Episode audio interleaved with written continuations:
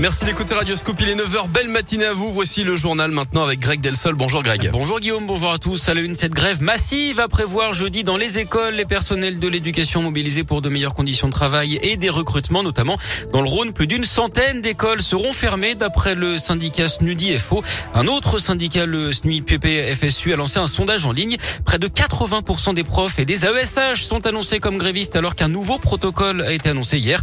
Jean Castex, le premier ministre, a annoncé un nouvel allègement aux 20h de France 2.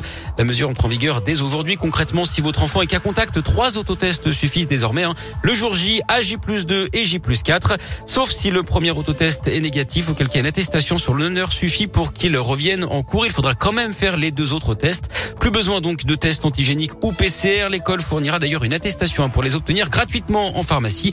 11 millions de nouveaux kits doivent être distribués dans la semaine. Autre nouveauté, hein, si un cas se déclare dans la classe de votre enfant, vous n'avez plus à le récupérer immédiatement, mais à la fin des cours. Le Premier ministre qui a défendu cette politique de test en expliquant que l'abandonner reviendrait, je cite, à casser le thermomètre.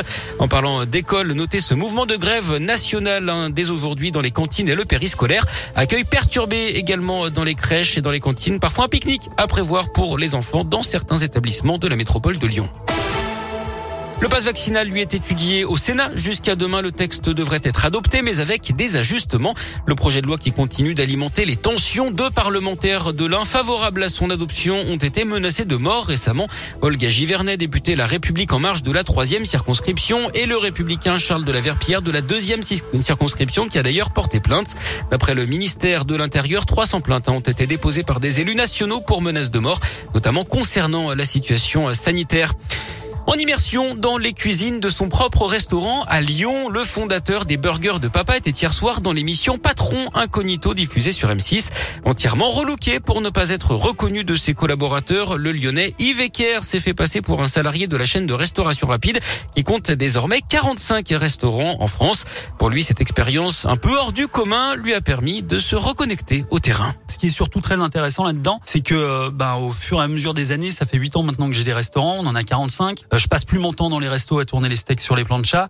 Je suis plus tous les jours sur le terrain et c'était important d'y retourner et puis euh, avec un œil neuf, à savoir celui du salarié euh, lambda. Derrière, il y a des choses très intéressantes pour un patron. J'ai initié beaucoup de choses depuis le tournage de Patron Incognito. J'ai vu beaucoup de choses sur le terrain que je n'avais plus vues et je pense que l'entreprise va devenir meilleure, entre autres, grâce à cette expérience. Il reste encore trois épisodes hein, de Patron Incognito à suivre sur M6 les lundis soirs, dont celui lundi prochain d'un autre lyonnais, Guillaume Laurent de la Clergerie, le patron de LDLC. Mais attendez, ça a révolutionné ma journée. Ça veut dire Laurent de la Mais j'avais jamais fait gaffe.